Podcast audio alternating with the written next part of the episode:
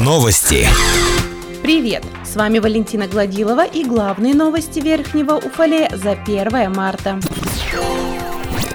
В Верхнем Уфалее продолжается строительство нового многоквартирного дома по улице Суркова. Завершен монтаж подземной части, подведены коммуникации. Подрядчик занимается внутренними отделочными работами. Напомним, работы выполняет ЮК ЖСИ, компания известна уфалейцам. Ранее подрядчик уже возвел в городе два новых дома по адресам улица Строителей 40В и улица Чекасина 10. Дом по улице Суркова будет одноподъездным на 49 квартир. Предназначается для переселения граждан из ветхоаварийного жилья Полностью дом должен быть готов к 29 июля 2022 года.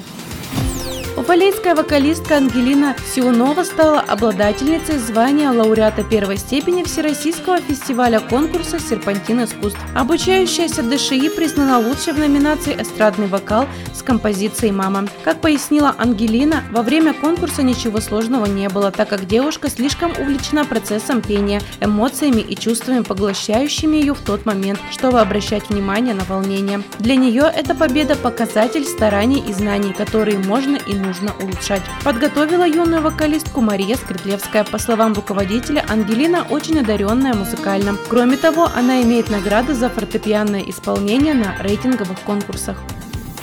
Никельщик не попал в финал всероссийских соревнований по хоккею с мячом среди команд высшей лиги. Дирекцией по организации и проведению соревнований были приняты решения об отмененных матчах всероссийских соревнований по хоккею с мячом среди команд высшей лиги. В связи с невозможностью проведения данных матчей в другие сроки командам Никельщик и Маяк засчитаны технические поражения за пропущенные в Уральские игры. Команде Акжейк присуждены победы и засчитаны 12 очков. Таким образом, из нашей группы в финал вышли Знамя Удмур, Удмуртия из Воткинска, Кировец из Уфы и Акжеик из Уральска. Никельщик занял четвертую строчку турнирной таблицы и путевку в финал не получает. Как сообщил корреспонденту Уфалей информбюро тренер команды Сергей Коневецких, сейчас после проведенных игр команде требуется отдых и восстановление. Тренировочный процесс продолжается, но для восстановления игроков нагрузки немного снижены.